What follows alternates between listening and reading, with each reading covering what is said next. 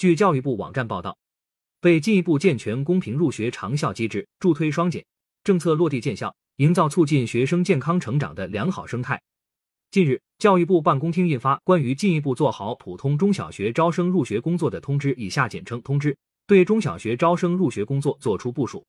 通知要求，各地要科学合理划定片区，建立义务教育阶段常住人口学龄儿童摸底调查制度，按照学校划片招生生源就近入学的目标要求。为每所义务教育学校科学划定招生片区范围，教育资源相对均衡的地方，鼓励逐步实行单校划片，合理稳定就学预期；教育资源不够均衡的地方，积极稳妥推进多校划片，并将热点学校分散划入相应片区，推进片区间优质教育资源大体均衡。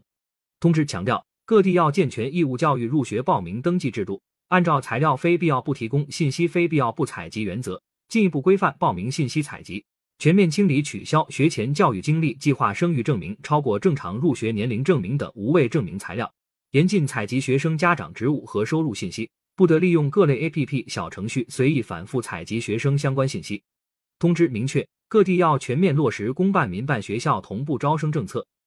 民办义务教育学校要优先满足学校所在县区学生入学需求，不得跨社区的市招生。进一步压减优质公办普通高中和民办普通高中跨区域招生计划。通知要求，各地要健全控辍保学长效机制，确保适龄儿童少年应入尽入，深入推进两为主两纳入以居住证为主要依据的随迁子女义务教育入学政策，全面清理取消不合规的随迁子女入学证明材料及其实现要求，不得要求提供户籍地无人监护证明，认真落实符合条件的随迁子女在流入地参加中考政策。对回户籍地参加中考的随迁子女，妥善做好考试招生报名服务工作。通知强调，各地要切实加强组织领导，大力推进阳光招生，加强对主要政策和群众关注热点问题的解读工作，切实发挥社会监督作用，严格落实中小学招生入学十项严禁规定，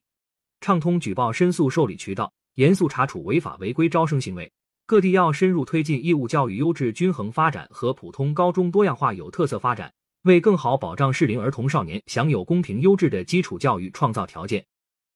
感谢收听羊城晚报广东头条，更多新闻资讯，请关注羊城派。